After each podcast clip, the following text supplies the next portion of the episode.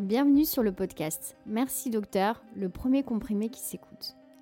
Dans cet épisode, le docteur William Beriby va nous aider à comprendre les troubles digestifs chez la femme enceinte. Comment expliquer les vomissements du premier trimestre? Est-ce que le microbiote intestinal est modifié? Comment bien gérer la période postpartum? Bienvenue sur Merci Docteur. Bonjour docteur Beriby. Bonjour Nesliane. Comment allez-vous aujourd'hui? Bah, Ça va bien, merci. Et vous? Très bien, je suis très contente d'enregistrer cet épisode aujourd'hui parce que euh, j'ai beaucoup, beaucoup d'amis autour de moi qui sont enceintes en ce moment, donc euh, je pense que ça leur rendra bien service. Est-ce que vous avez une petite euh, anecdote à nous raconter? Cette semaine? Ouais. Ah oui, oui, oui, tout à fait. J'ai une patiente qui une jeune femme de 30 ans qui m'a demandé, donc ça fait partie, maintenant c'est devenu quotidien et très fréquent, qui m'a parlé du test de perméabilité intestinale. Je ne sais pas si vous en avez entendu parler. Non. Alors c'est un test qui est vendu par certaines personnes pour en fait voir si l'intestin fonctionne bien. Et ça fait partie des tests totalement farfelus qui servent strictement à rien et qui sont malheureusement euh, devenus euh, courants et proposés à, beaucoup de gens. Donc euh, j'ai dû expliquer à la jeune femme que bah, ce test n'avait aucun intérêt médical et elle a été très étonnée.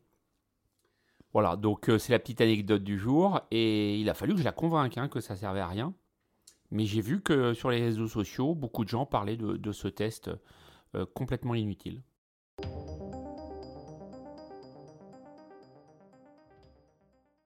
Merci docteur. J'ai l'impression que euh, vous avez beaucoup d'histoires comme ça à nous raconter. Est-ce que vous ne pensez pas qu'on devrait faire un petit top 5 ou top 10 euh, de tous les examens, prise de sang inutiles et euh, qui pourrait éclairer en fait les, les, citoyens et se dire qu'on pourrait procéder autrement en fait. Oui, tout à fait. C'est vrai que c'est ça devient extrêmement fréquent, ça explose un petit peu probablement par les, par les réseaux sociaux en fait.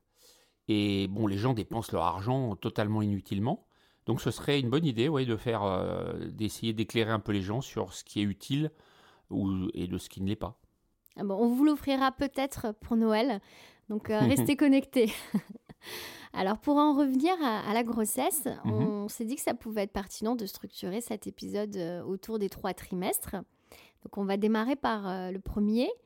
Est-ce que vous pouvez déjà nous expliquer, docteur, s'il existe réellement une modification dans, l'appareil digestif chez la femme enceinte? Alors oui, il va y avoir des modifications. D'un point de vue voilà, global, très général, on peut mettre deux, deux spots le premier, c'est euh, les modifications hormonales, puisqu'il y a le placenta. Le placenta va fabriquer un certain nombre d'hormones. Donc ça, ça va induire différentes modifications sur le tube digestif. Et puis, il y a évidemment la place du fœtus qui va augmenter euh, au fur et à mesure des trimestres et qui va avoir un impact anatomique euh, sur le fonctionnement des organes, notamment du rectum. Et comment est-ce que vous expliquez les vomissements ou les nausées au premier trimestre? Alors les vomissements s'expliquent essentiellement par euh, une modification hormonale. C'est-à-dire qu'on va avoir une fabrication d'hormones, euh, la HCG qui est l'hormone gonadotrophique humaine, et qui va être euh, fabriquée par le placenta. Donc cette hormone plus les oestrogènes eh bien, vont favoriser les vomissements. Donc c'est essentiellement hormonal. Il y a également certains facteurs psychologiques qui peuvent parfois jouer si la grossesse n'était pas complètement désiré, ça peut intervenir et jouer un petit rôle. Mais le rôle principal des vomissements, euh, ce sont les modifications hormonales. Donc en fait, ça, ne s'explique pas par, euh, par un aliment en particulier qu'on aurait mangé euh Non, du tout, du tout. L'alimentation, elle reste la même, elle doit rester la même avec certains focus, on, on va en reparler. Mais non, non, l'alimentation joue pas et c'est les hormones tout simplement, le placenta qui est là et qui fabrique des hormones qui ne sont pas là assez tôt là euh, habituellement. Et les nausées, c'est aussi hormonal du coup? Oui, tout à fait. Les nausées, c'est hormonal aussi. C'est un stade moins sévère que les vomissements, mais c'est le même mécanisme euh, hormonal. Euh, il faut savoir que nausées et vomissements, c'est extrêmement fréquent chez la femme enceinte, puisque 80% des femmes enceintes présentent des nausées ou des vomissements au premier trimestre. Et il y a une forme plus grave aussi, donc dans la chronologie, il y a nausée, dans la gravité, nausée, vomissement, et puis il y a les vomissements gravidiques qu'on appelle hyperémésis gravidarum, où là les femmes vomissent d'une façon extrêmement importante, tous les jours, plusieurs fois. Et là, ça peut être très embêtant puisqu'elles peuvent se déshydrater et c'est tellement sévère qu'il peut y avoir des répercussions sur le fœtus avec euh, un retard de croissance par exemple. Est-ce que c'est le cas chez des femmes enceintes qui perdent du poids euh, pendant euh, qu'elles sont enceintes? Alors ça peut être une explication. L'hyperémésis gravidarum, évidemment, elles se déshydratent, elles peuvent plus manger mmh. puisqu'elles vomissent quasiment tout le temps. Et du coup, euh, elles peuvent ne pas prendre de poids pendant leur grossesse, et puis donc retentissement aussi sur la croissance euh, staturopondérale, donc en poids et en taille euh, du fœtus. Dans les formes les plus graves, il faut hospitaliser la personne, la patiente, la femme enceinte, pour la réhydrater, et puis lui passer des antiémétiques. Donc antiémétiques, c'est les médicaments contre les nausées ou contre les vomissements, pour stopper ce processus. Et j'ajoute que souvent, je, précise aux patientes que la grossesse n'est ni un état normal, puisqu'il y a un bébé dans, le ventre euh, qui va peser plusieurs kilos, ni un état pathologique, ni une maladie. C'est entre les deux. Donc c'est ça la difficulté parfois, c'est de faire la part du déroulement de la grossesse avec les, phénomènes hormonaux qui, qui y sont associés, et puis des pathologies qui peuvent survenir en cours de grossesse, par exemple une appendicite, ou une occlusion intestinale qui pourrait euh, donner le change. C'est-à-dire qu'une femme qui vomit, ça peut être la grossesse, mais ça peut être complètement autre chose aussi. Euh, donc il faut euh, que l'obstétricien et le médecin généraliste, si elle est suivie par les deux, y pensent. Donc il faut penser notamment à une migraine, à une infection urinaire, à une appendicite, une occlusion intestinale, etc. Et comment est-ce qu'on fait pour, euh, pour détecter le fait que ce ne sont pas des vomissements dus à la grossesse? Euh, Il faut effectivement être en alerte, donc, puisque c'est la grossesse n'est ni un état normal ni un état pathologique. Ce qui doit alerter la, la femme enceinte et le médecin, c'est des signes associés. C'est-à-dire si les vomissements s'associent à des douleurs abdominales, si les vomissements s'associent à des problèmes de transit, a fortiori si dans les vomissements il y a aussi du sang, s'il y a de la fièvre, tout ça est anormal. Ça s'explique donc plus par de simples vomissements liés euh, au déroulement de la grossesse et aux modifications hormonales. Et là, il faut savoir réagir et faire les bons examens complémentaires. Et de, quel examen vous parlez exactement? Alors, on fera une prise de sang, permettront de voir s'il y a une infection, euh, des signes de déshydratation. Il faudra faire également une échographie pour vérifier la vésicule biliaire, et puis faire un écho-doppler, c'est-à-dire un examen qui va permettre de vérifier que le fœtus est en bonne santé. Et par rapport aux, autres maladies euh, digestives euh, que l'on peut avoir euh, avant d'être enceinte, comme par exemple la, maladie cœliaque ou la maladie de Crohn, comment, enfin, quels sont les conseils que vous donneriez à ces femmes qui ont ces maladies-là euh, pour gérer leur grossesse au mieux, sachant que j'imagine qu'elles ne peuvent pas forcément suivre le traitement euh, qu'elles avaient avant grossesse. Alors pour la maladie cœliaque, il n'y a pas d'interférence, parce qu'en fait, euh, c'est le régime sans gluten strict à vie qui doit être poursuivi, et la grossesse va, va pas du tout interfacer, et la maladie cœliaque va donc évoluer comme il se doit. Pour la maladie de Crohn, c'est un peu différent, mais en gros, on peut dire que si la patiente va bien sous son traitement habituel, on changera en gros rien, contrairement à ce qu'on pourrait penser. Il y a juste quelques médicaments qu'il faut ajuster. Mhm. Et dans le cas du syndrome de l'intestin irritable? Alors là, il ne se passe pas grand-chose, il n'y a pas beaucoup de modifications, sauf au niveau du troisième trimestre, parce qu'au troisième trimestre, il va se passer un phénomène de constipation qui est très fréquent, notamment lié à des, à des modifications hormonales, là aussi, et à des changements anatomiques par compression, puisque le fœtus, bah, il faut de la place, il grossit, et il comprime un peu le rectum. Et donc dans ce cas-là, les femmes qui ont un syndrome de l'intestin irritable avec une prédominance de constipation risquent de voir leur constipation s'aggraver. S'aggraver au point euh, d'avoir des fissures anales? C'est possible. Euh, la fissure anale, c'est une complication euh, très fréquente. Hein. On voit ça très souvent. Donc, alors en pratique, quand je vois mes patientes en consultation, elles sortent de la maternité, elles avaient mal à l'anus, mais bon, globalement, euh, l'obstétricien, il est plus attaché à vérifier que le, nouveau-né va bien et que la femme n'a pas de problème majeur. Mais la gestion de ces douleurs anales n'est pas toujours très pointue, on va dire. Et donc elles ont souvent donc une petite déchirure, en fait, c'est une petite déchirure de l'anus liée à, euh, au travail, donc euh, au fait de pousser, et à la constipation du troisième trimestre. Et donc elles peuvent avoir des fois très mal. Hein. Et ces fissures-là interviennent pas dès le premier trimestre? Non, puisque au premier trimestre, il n'y a, pas de, de, modification du transit généralement. Les femmes sont en général pas constipées, et c'est vraiment une complication du troisième trimestre et euh, du postpartum, donc après l'accouchement. Grosso modo, euh, ça veut dire qu'au premier trimestre, il n'y a pas de véritable révolution euh, dans le corps lorsqu'on est enceinte. Non, voilà. Alors, il y a deux choses dans la grossesse. Il y a deux, deux phases. Il y a le premier trimestre et le troisième trimestre. Mhm. C'est surtout au deuxième trimestre où finalement il ne se passe pas grand-chose. Le premier trimestre, il y a les phénomènes de nausée et de vomissement dont on a parlé. Donc ça, c'est un pôle important. Et au troisième trimestre, là, il se passe beaucoup de choses. Mais la période la plus calme de la grossesse, c'est le deuxième trimestre. Et avant d'évoquer le deuxième trimestre, est-ce que dans le cadre des vomissements, il y a des traitements euh, spécifiques qui sont préconisés ou est-ce qu'on laisse passer jusqu'à jusqu'au deuxième trimestre? Alors non, non, faut pas laisser passer, il faut gérer les vomissements, ça c'est super important, si on veut que la grossesse se déroule bien pour la maman et aussi pour le fœtus. Donc on va lui donner un certain nombre de conseils diététiques. Euh, donc il faut éviter de manger trop gras, donc euh, friture plat en sauce. Il faut fractionner les repas, c'est-à-dire faire 5-6 repas par jour. Et il faut euh, préférer certains aliments. Donc il y a le régime Brat des anglo-saxons qui associe banane, riz, compote de pommes et toast. Voilà, donc ça c'est une alimentation de base que la femme enceinte va pouvoir utiliser pour pas avoir de, de problème. Et puis, si elle vomit, euh, il faut aussi qu'elle apporte du sucre si elle n'arrive pas à beaucoup manger.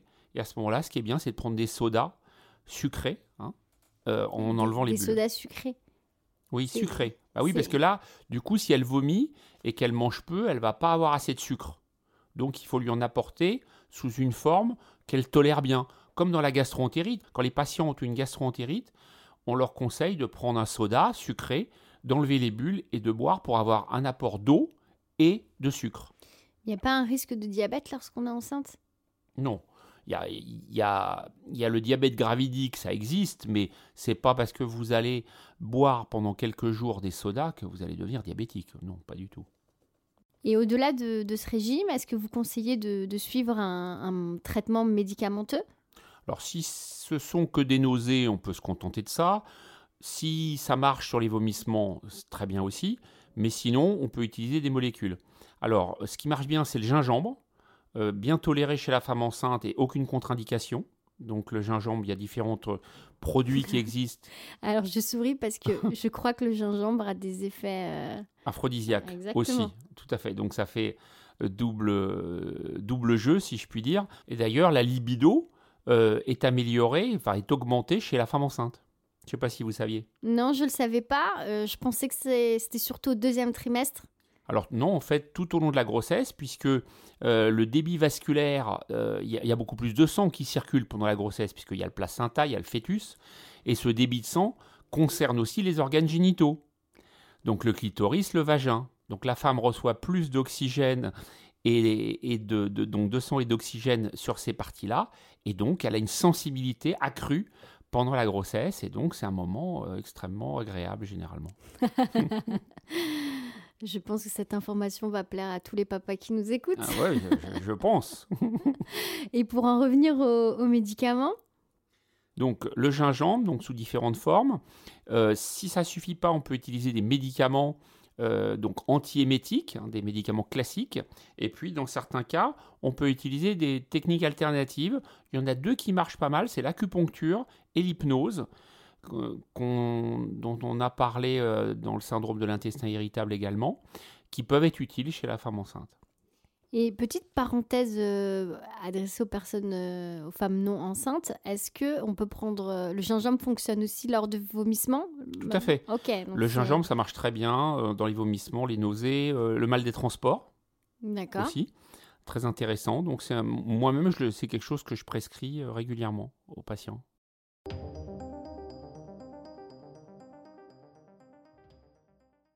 On va passer maintenant au deuxième trimestre. C'est lors de ce trimestre-là qu'on apprend le sexe du bébé. Est-ce qu'il y a des signes avant-coureurs, euh, par exemple des reflux gastriques ou la forme du ventre, qui nous permettraient euh, en tout cas de deviner le sexe du bébé avant l'échographie? Non, que ce soit les, reflux gastriques ou la forme du ventre, euh, aucun de ces deux facteurs-là va pouvoir permettre de prédire le sexe du, fœtus. Donc, bon, c'est des croyances anciennes qui sont voilà, respectable et, amusante d'un certain point de vue. Mais... Donc ça veut dire que, que en fait, si on a des, reflux gastriques au quotidien, c'est pas en fait euh, le signe d'un bébé qui aurait beaucoup de cheveux, euh, ce genre de choses. vous riez, mais cette question, je vous assure que... Ah, c'est excellent, c'est excellent. Non, bah, j'adore entendre ces types de, de propos-là parce que moi, le scientifique, euh, je, je suis, euh, voilà, c'est, ça, me fait rire, c'est normal. Et les, et les, reflux, ils viennent, euh, ils viennent d'où alors? Alors, les reflux viennent de modifications hormonales, là aussi. c'est-à-dire qu'il va y avoir une modification de, de, la pression au niveau du sphincter, du cardiaque et la zone de jonction, on va dire ça simplement, entre l'œsophage et l'estomac. Et cette pression va diminuer. Donc, du coup, euh, ça favorise les remontées. Et puis il y a un facteur un petit peu anatomique euh, de compression de l'estomac par, euh, par, le fœtus. Ah donc encore une fois, c'est hormonal et c'est pas dû à certains aliments. Non, non, non. L'alimentation, en général, la femme mange la même chose que la femme enceinte mange la même chose que ce qu'elle mange généralement, avec quelques petits ajustements. Donc non, il ne faut pas être obsédé par son alimentation parce qu'en fait, les, causes sont hormonales. La grossesse, c'est un changement hormonal majeur hein, avec euh, progestérone et œstrogène. Et donc, euh, voilà, c'est comme ça que ça s'explique. Mais moi, j'avais une autre euh, anecdote sur le, sexe du bébé. Pour, alors là, c'était pas un signe prédictif, c'était pour décider du sexe du bébé. Il fallait se mettre sur le côté gauche ou sur le côté droit et en fonction du côté, ça permettait de sélectionner. Ok, au, moment de, au moment de l'acte sexuel. Niveau, du coup. Exactement, ah exactement. Ça, je ne l'avais pas entendu. Voilà, bon, bah, voilà. on n'a pas les mêmes sources. et au sujet de la forme du coup du ventre, euh, enfin, ce qu'on entend en général dans, dans la presse féminine, euh, c'est que si le, la forme du ventre est pointue, euh, c'est un garçon. C'est dans la presse féminine, ça? Ouais, ouais, ce genre de choses. ah ouais. Ouais. Non, je... Donc ça, ça, non, non, non, non plus, non plus. D'accord. Ok, euh, vous aviez dit plutôt qu'il n'y a aucun, aucun véritable changement dans le corps de la femme euh, au deuxième trimestre. Oui, non, mais la météo est vraiment calme, euh, il ne se passe rien de très particulier, on peut sortir et naviguer en mer sans crainte au deuxième trimestre de la grossesse. Et dans l'alimentation, est-ce qu'il n'y a pas certains aliments comme, quand même qui sont plus recommandés que d'autres? Alors, il y a, déjà euh, il y a le café. Euh, on peut faire une précision, puisque y a, on entend dire parfois que le café est formellement contre-indiqué chez la femme enceinte. En fait, c'est faux. Elle peut consommer du café modérément. Donc, un à deux cafés euh, par jour sont tout à fait tolérés. par contre, il y a une recommandation hyper importante, c'est l'alcool. L'alcool, c'est vraiment proscrit, c'est-à-dire c'est zéro alcool pendant la grossesse. Euh, puisque si une femme enceinte consomme de l'alcool, eh ben, c'est un retentissement sur son état à elle, mais surtout sur celui du fœtus, avec des retards de croissance et des troubles psychomoteurs, c'est-à-dire cérébraux, euh, du futur nouveau-né. Donc vraiment, euh, la recommandation, c'est zéro alcool, pas un verre pendant tout le déroulement de la grossesse. Ça me paraît important d'insister là-dessus. Et au sujet de, l'alimentation, est-ce qu'il y a tout de même certains aliments qui sont plus conseillés que d'autres parce que euh, riches en fibres ou euh, riches en, fer, par exemple? Au deuxième trimestre, donc période calme, il faut simplement euh, avoir à l'esprit que le fœtus commence à grossir. Et donc, en plus des trois repas principaux, on recommande une collation supplémentaire. Mmh, J'aime bien l'idée de cette collation. C'est comme le goûter, en fait. Voilà, voilà. Vous avez le droit au deuxième trimestre. À partir du deuxième trimestre, au goûter, pour... Euh, bah, vous n'êtes plus toute seule. Euh, mesdames, à ce moment-là, vous avez quelqu'un dans le ventre, donc il faut lui donner à manger aussi. Et en termes de d'aliments, est-ce que vraiment il faut consommer plus ou moins de céréales Alors les céréales, c'est très bien, c'est des sucres lents. Il faut consommer aussi des fruits et légumes, 5 par jour. Il faut consommer des produits laitiers, et puis, il faut apporter, euh, faut prendre de la viande et du poisson également, Ça, c'est important.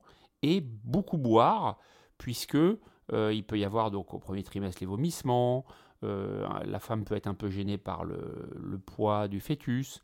Et puis euh, le microbiote, il faut, il faut l'hydrater aussi, puisque les fibres insolubles, il faut les rendre solubles avec de l'eau. Donc boire au moins 2 litres d'eau minérale par jour ou de source pendant la grossesse. Ça, c'est extrêmement important aussi. Et puis pour la constipation aussi, qui survient donc aux alentours du troisième trimestre. Et lorsqu'on est euh, végétarienne, est-ce que c'est un, régime risqué lorsqu'on est enceinte? Oui, c'est relativement risqué puisque du coup, euh, il ne va pas y avoir d'apport euh, de protéines animales et donc il va y avoir une carence à ce niveau-là. la femme végétalienne, surtout, va manquer de vitamine B12 également et de fer. Donc ça peut aggraver les, les déficits, les carences liées à la grossesse elle-même. Alors c'est vrai qu'on en apporte par ailleurs l'obstétricien va prescrire donc une supplémentation, comme on dit à ce moment-là. la B12 par exemple. Voilà, la B12, la B9, euh, souvent du fer également. Mais le fer, on en trouve beaucoup dans les lentilles. On en trouve dans les lentilles, euh, beaucoup moins que dans, que dans la viande ou le poisson, hein, hmm. surtout dans la viande. Mais on peut en trouver, ça peut être un... Si la personne aime beaucoup les lentilles et qu'elle en consomme tous les jours, ça peut compenser. Et les œufs, si on remplace euh, la viande animale par euh, les œufs, puisque c'est riche en, vitamines, si on en mange 2-3 par jour, ça peut aller ou... Ça compensera pas jamais ce qu'on trouve dans la viande à ce niveau-là. Mais voilà, on peut arriver bien sûr à gérer et à quand même bah, faire en sorte que la grossesse se déroule bien, mmh. malgré tout. Hein. Donc, euh, voir ou consulter un diététicien en plus euh, du gynécologue, du médecin généraliste, ça peut être un conseil. tout à euh. fait, ça peut être intéressant pour justement intégrer ce paramètre alimentaire qui est en plus, là pour le coup, et le gérer au mieux pour que la grossesse se déroule d'une façon optimale. Quoi. Alors, je vous propose de faire un, petit focus vitamines. Oui, volontiers. Est-ce qu'il y en a certaines à manger ou à, trouver en, en comprimé en particulier ou pas? Alors, déjà dans l'alimentation, la vitamine B9, donc ce qu'on appelle les folates, très importante pour la croissance cérébrale, donc le système nerveux de l'embryon, et on la trouve dans les fruits et les légumes. Donc ça, c'est, il faut en consommer, hein, donc des fibres, fruits, et légumes pendant la grossesse. Ça va être ajouté en plus en supplémentation par l'obstétricien, mais il est euh, souhaitable d'en prendre suffisamment dans l'alimentation. La vitamine D, qui est hyper importante aussi et qu'on trouve essentiellement dans les poissons gras. Et euh, c'est la vitamine du soleil, ça, non? Voilà, du soleil, exact. C'est pour ça qu'on en manque souvent ici chez nous, en France en tout cas. Et in fine, euh, on en apporte aussi euh, par voie orale, mais il faut consommer, si on peut, des poissons gras, type saumon, maquereau, sardines, par exemple.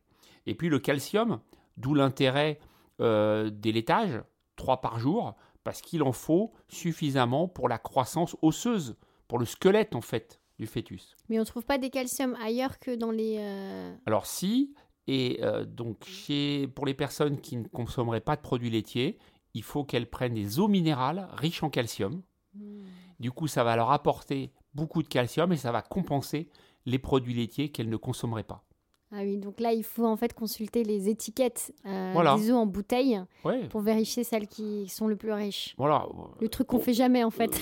Oui, enfin moi je le fais pour mes livres parce que je regarde les, comparatifs, mais sinon tout simplement sur le moteur de recherche de votre choix, vous tapez eau minérale riche en calcium, vous allez avoir la liste et vous achetez celle qui vous correspond euh, dans ce cadre-là.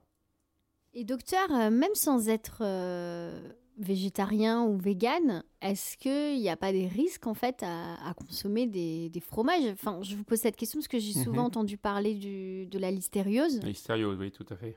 Tout à fait, c'est vrai. Euh, les produits laitiers, il vaut mieux privilégier donc le lait et puis euh, les yaourts, puisque les fromages crus ou le fromage râpé, ça peut être une cause de listériose, qui est une infection, je le rappelle, une infection bactérienne par une bactérie qui peut donner des méningites, enfin des complications euh, potentiellement sévères. Donc euh, il faut éviter donc ce type de fromage-là. Il faut éviter aussi les viandes crues. Il faut éviter la viande hachée également. Et ah, même, même cuite la viande hachée, même cuite, tout Donc à fait. les lasagnes Non, vous enlevez. charcuterie, charcuterie cuite aussi, comme les rillettes par exemple. Ça, faut éviter. Et puis, il faut éviter les poissons crus, donc sushi, etc. Il faut éviter la tarama, le surimi, etc. Toutes ces choses-là peuvent générer donc un risque d'infection euh, par euh, l'hystéria monocytogène, c'est le nom euh, médical de, qui donne la listériose. On se concentre plutôt sur du lait et sur des yaourts. Voilà, les yaourts, là il n'y a pas de risque, mais on, va éviter pendant la grossesse, en raison de ce risque-là, le fromage. Merci docteur pour toutes ces informations. Chères auditrices et auditeurs, je vous propose de nous retrouver dans une deuxième partie qui sera exceptionnellement diffusée dans une semaine. Le docteur William Berryby reviendra sur le troisième trimestre et la période postpartum. Si vous souhaitez poser une question au docteur William Berryby, je vous invite à le faire par mail en nous envoyant un mémo vocal à merci-docteur.podcast.gmail.com. À très vite Merci Nesliane et à très bientôt à tous.